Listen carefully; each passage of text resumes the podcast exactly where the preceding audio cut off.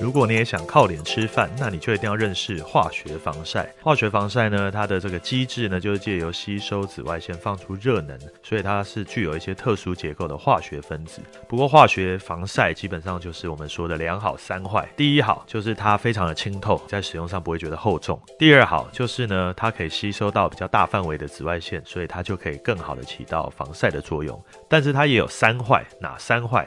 第一坏就是呢，它很容易降解，被皮肤吸收，所以你两个小时一定要补一次，否则它会失效。第二坏就是它在血液、尿液、母乳都验得到，所以孕哺妈妈特别要小心，你们是不能用化学防晒的。第三坏呢，就是化学防晒是有造成珊瑚白化的风险，所以现在有很多的海岛观光国家，他们是禁止使用化学防晒的产品。以上就是今天靠脸吃饭的秘密，你学到了吗？